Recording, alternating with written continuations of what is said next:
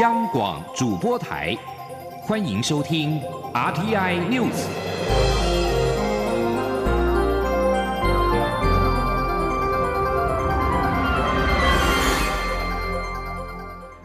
各位好，欢迎收听这节央广主播台提供给您的 RTI News，我是陈子华。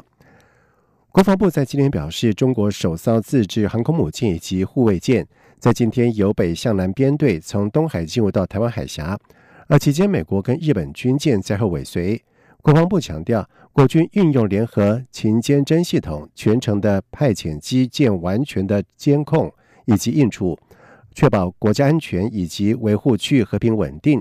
而总统府发言人张敦涵也表示，有关中国军事动态，国军都有严密而且及时的掌握，国防安全上应部署准备的各项应处作为。包括预警等在内，都确实到位，可以保障我国家安全无虞，请国人放心。总统府也再次呼吁，维持两岸间的和平稳定，确保人民福祉，是两岸双方共同的责任跟目标。作为两岸及区域间一员，北京当局应珍惜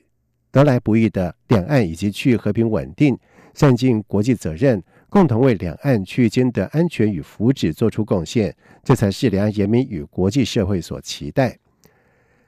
蔡英文总统在今天上午正式的宣布，由行政院前院长赖清德担任他的副手，在明年总统大选寻求连任。蔡总统表示，他与赖清德曾经历一场初选，但是竞争是为了进步，不管竞争有多激烈，最后都会团结。也因为竞争，让他们更强大，成为最强的组合。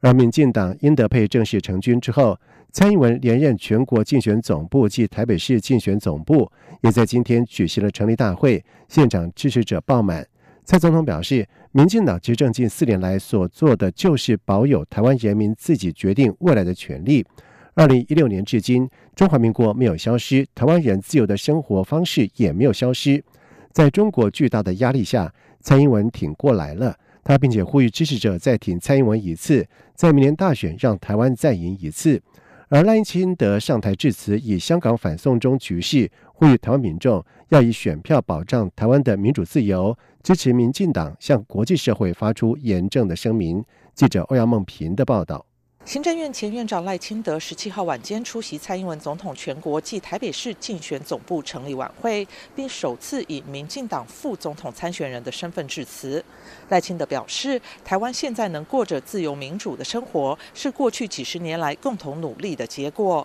而自由民主就和空气与水一样，有时不感觉重要，一旦失去，才发现这么严重。而这个情况正在香港发生。他指出，香港人民推动反送中运动，超过一百万人走上街头。在台湾过去专制时代，警察要进入学校还要经过校长同意，但香港警察最近闯进大学抓人，用催泪弹攻击学生。世界各国都很关心香港的情况。赖清德指出，香港的精神令人敬佩，值得学习。台湾不用这么辛苦，可以透过选票保护自由民主的制度。他说。咱唔免像因遐辛苦啦，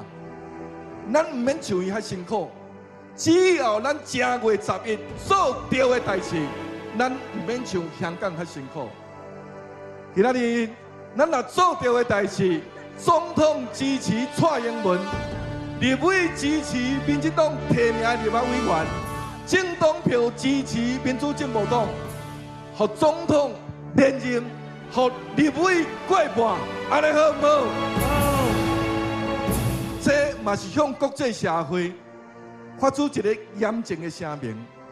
赖清德表示，虽然台湾有些政党或是个人强调要和中国统一，把香港学生抹黑成暴力分子，但这不代表台湾的民意，所以要支持蔡总统高票当选，民进党在国会过半，让国际社会了解台湾的民意。行政院长苏贞昌致辞时，则利用舞台上的大荧幕放映简报。苏贞昌还化身苏教授，拿起撞球杆当教学指挥笔，说明简报内容，包括政府防止非洲猪瘟入侵台湾、经济发展、减税以及各项补助，并呼吁支持者要将总统票、立委票及政党票都投给民进党。中央广播电台记者欧阳梦平在台北采访报道。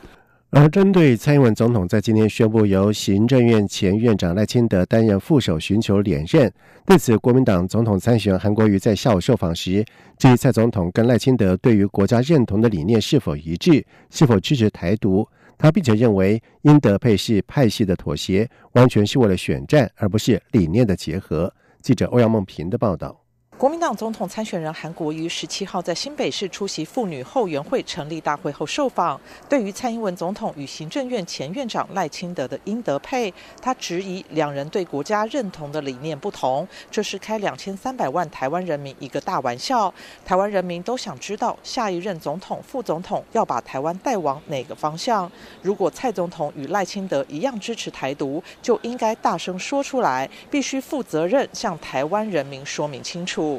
韩国瑜并表示，他强烈感受到英德配是派系妥协，不是为了理念的结合。他说：“主要我认为，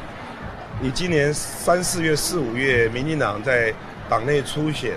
那厮杀这么惨烈的情况之下，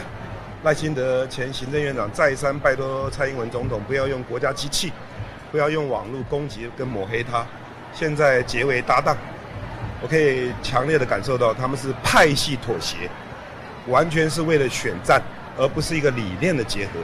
对于行政院长苏贞昌批评他提出的政见大却是空，韩国瑜表示，他的国政顾问团非常负责任，经过扎实的研究及调查，也推估过数字，才提出各项政策。苏贞昌应该要想想，自己当屏东县长、台北县长时风评都不错，为何当了阁魁后让人民不信任？应该要检讨自己，不必检讨他。对于国民党的不分区名单，韩国瑜坦诚，确实与人民的期待有落差，不能不面对这个问题，或是戴面具骗人。他指出，如果国民党不栽培下一代年轻人，不走改革之路，将来一定会被人民唾弃。因此，如果他有机会当选中华民国总统，在阁员及所有人员禁用时，一定会优先考量年轻人。中央广播电台记者欧阳梦平在台北采访报道。而对于英德佩，国民党则表示，显见蔡总统面对施政无力的现况时，只能向台独势力靠拢、妥协，争取政治光谱的极端的选票。而台北市长柯文哲则是表示，英德佩走安全路线。二零二零总统选举部分已经进入篮球比赛的垃圾时间，比数差太多了。近年来，环境变迁导致了干旱、水灾、高温等灾害发生频繁，威胁到全球的粮食安全。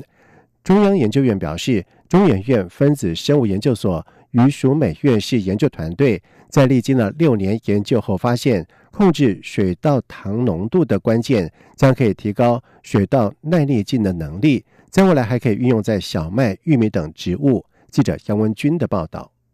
中研院分子生物研究所余淑美院士指出，全球人口不断增长，但粮食产量却趋缓，未来恐会面临粮食短缺问题。尤其近来气候变化剧烈，也冲击粮食的产量。于淑妹指出，水稻是亚洲人口的主食，产量至关重要。他们历经六年研究，发现植物发芽时的阿法淀粉水解酵素，简称阿法 A 米，是分解植物淀粉的最主要酵素。而且在两个蛋白质因子 MIBIS one 及 MIBIS two 互相竞争下，会调控阿法 A 米的产生。在缺糖时，MIBIS one 进入细胞核，促进阿法 A 米的表现，分解淀粉为。糖，而在高糖时，MIBS 2进入细胞核，抑制阿法 A 米的产生。他们的研究发现，当植物在遭受环境逆境或病菌感染下，会大量产生阿法 A 米，目的就是让植物对逆境更有抵抗力。也就是说，透过基因编辑，可育出抗逆境、高产量的水稻品种。此技术也可应用于其他谷类，如玉米、小麦的改良，有助于解决环境变迁造成的粮食减产问题。于淑美说：“因为过去报道大部分就是要么让你耐逆境，要么就是提高产量，可是两个把它结合在一起，这个是不太容易的。那我们啊，现在可以达到啊这样子的一个技术。”于淑美也指出，若让基因编辑后的水稻和原本的水稻相比，产量约可提高一点五倍。以实验室中的数据来观察，此水稻可生长在高温四十二度以及减少百分之二十水量的环境下。此研究成果也于十月发表于美国国家科学院期刊加长版。至于基因编辑后的水稻和原本的水稻吃起来的口感及营养成分是否有差异，于淑美说，这还要透过进一步的研究。但以产量来说，对农民而言已经有相当大的注意。中央广播电台记者杨文君台北采访报道。香港反送中在今日延烧到大学的校园，示威者跟港警爆发了冲突。教育部成立在港台生协处专案小组，持续和台生保持联系，以及应反台学生查询各项的事宜，掌握动态以及协处事宜等等。而根据教育部在今天下午最新的统计，一千零二十一名在港就读学位台生当中，已经有六百二十三人返台。以日前冲突情况严重的香港中文大学台生，最多有两百六十一人返台。而香港科技大学和今天传出冲突对峙的香港理工大学，也都有超过了六成台生已经返台。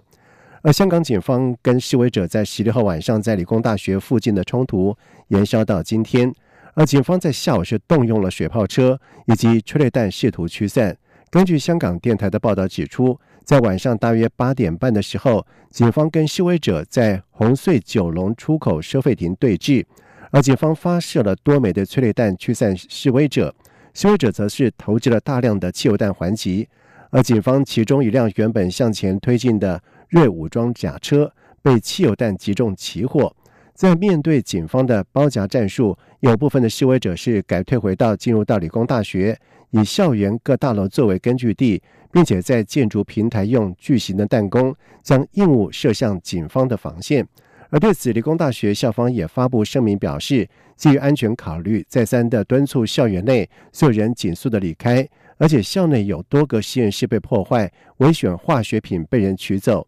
此外，港警在下午是出动的锐武装甲车的车顶，也首次出现了一具白色的平板的装置。而根据港媒的报道指出，这是可发出高频或者是低频的音波，借以让示威者耳膜剧痛或者是晕眩的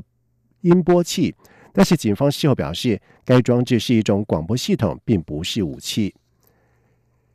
伊朗最高领袖哈米尼在今天表示，他支持政府调高汽油价格的决定，并且针对政府调高油价之后引发全国各地的抗议的声潮，谴责是伊朗伊斯兰共和国的反对者跟外国敌人的破坏阴谋。伊朗政府从十五号开始减少对油价的补贴，调整油价跟实施民众加油配给。这个造成全国各地多座的城市在十五号的晚上爆发了民众上街示威，高喊反政府口号，而部分民众的行为转去暴力，到处破坏商店跟焚烧汽车。而伊朗政府从十五号开始将油价调整至少百分之五十，而根据新的措施，每位车车主每个月的加油配额是六十公升，每公升价格从一万里尔降到一点五万里尔，大约是新台币四元。超过配额每公升的油价是三万里尔。而半官方的伊朗学生通讯社报道指出，面对各地从十五号到十六号两天的抗议动乱，国家安全委员会已经下令切断网络通讯，阻止示威民众的网络串联。而另外，官方的伊朗通讯社也报道指出，德黑兰当局十五号调整油价以及实施共有配给之后，引爆各地民众抗议示威。而一名警官因为在跟警察和暴徒和恶棍的冲突过程当中遭到枪击，在今天在医院不治身亡。东协十国的国防部长聚集在曼谷讨论区域安全议题，南海成为了会议的焦点，而各国希望能够推动南海行为准则磋商的实质的进展。而东协和中国已经同意再举行第二次的海上联合军演。东南亚国家协会国防部长非正式会议在十六号到十九号在曼谷登场，东协十国国防部长聚集探讨区域安全、南海网络安全、气候安全等议题。而在今天的东协国防部长非正式会议开幕式当中，多数的防长的发言是聚焦在南海议题，而马来西亚防长穆哈莫沙布表示，强权在南海的进驻已经影响到区域的安全。而第六届东协防长扩大会议则将在十八号登场。除了东协十国国防部长之外，日本、韩国、中国、俄罗斯和美国的防长都将与会。以上这节整点新闻由陈子华编辑播报。这里是中央广播电台台湾之音。